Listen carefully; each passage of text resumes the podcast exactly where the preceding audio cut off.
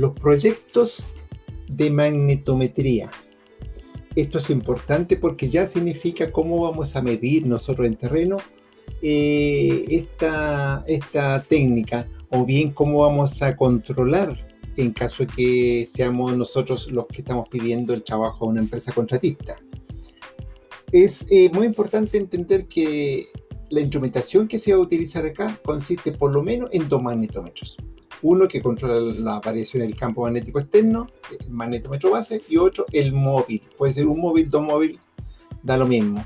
Más, más rápido hacemos el trabajo, es mucho más móviles tengamos, pero por lo menos una base, mínimo una base. Eh, también hay que indicar que hoy día hay manera de ver si hay tormentas solares, hay pronósticos que se ven en la NASA, hay una página que permite aventurar, eh, pronosticar con unos 3, 4 días de anticipación si van a haber tormentas solares, los cuales dañarían nuestro registro.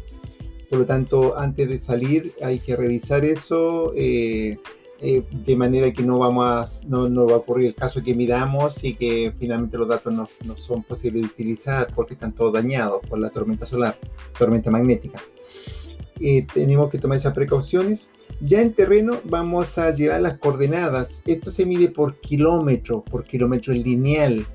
Generalmente se hacen líneas este-oeste o norte-sur. En Chile casi todo se hace este-oeste. Me he este-oeste de 5 kilómetros, 10 kilómetros, de 2 kilómetros, depende del proyecto. Y también se hace un par de líneas norte-sur para controlar, que se llama línea de control, para controlar que las otras mediciones estén bien hechas. Tenemos que tener la precaución de, los datos, tenerlo grabado en un navegador, en un GPS navegador, para que una persona que opera justamente con esa función de navegar vaya adelante vaya midiendo y otro señor o una, persona en general que vaya detrás con el instrumento, eh, eh, con el magnetómetro móvil midiendo. Entonces ya estamos contando con dos personas, el navegador y el operador. Adicionalmente, eh, ideal que vaya un tercero con la camioneta, con el equipo, siempre lejos del lugar, siempre lejos del instrumento, por lo menos a 50, 100 metros para evitar cualquier influencia el equipo, la camioneta que debe estar detenida, que por alguna razón pasa cerca la gente que está midiendo.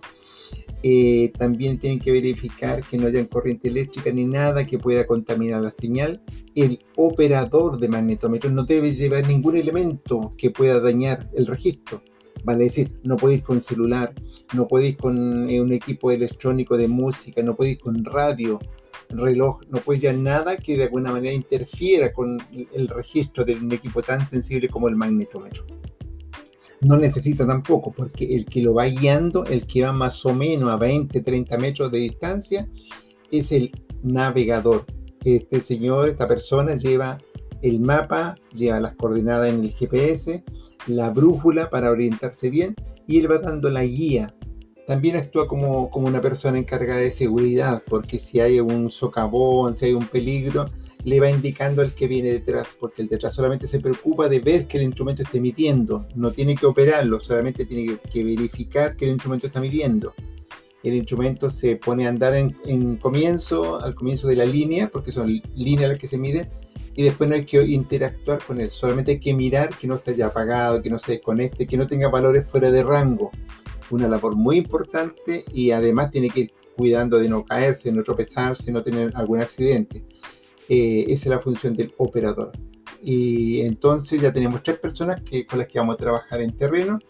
Esas tres personas parten a trabajar en la mañana, miden la, toda la zona, las líneas que hay que medir. y por la tarde, en principio poner la base magnética, después hacer los registros en la línea, terminan de medir toda la línea, vuelven, apagan la base magnética y el móvil también y recién pueden desarmar y regresar al campamento. Esa es la función que uno hace todos los días, eh, esa es la rutina que uno tiene que hacer a diario eh, con respecto a, la operación misma.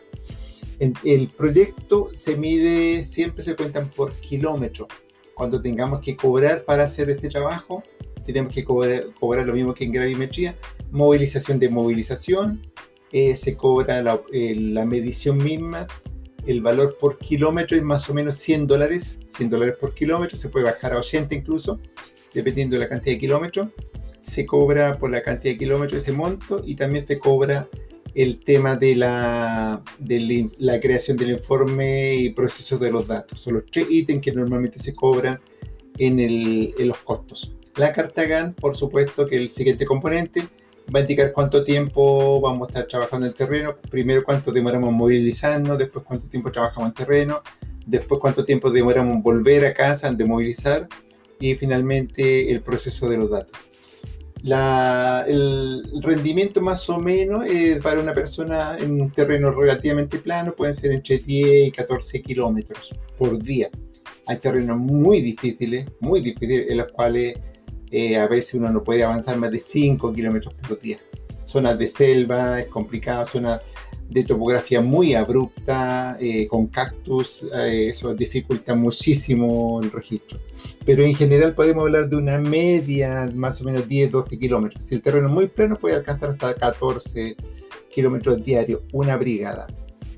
Esos son los factores que tenemos, tenemos que considerar cada vez que hagamos entonces un proyecto de magnetometría.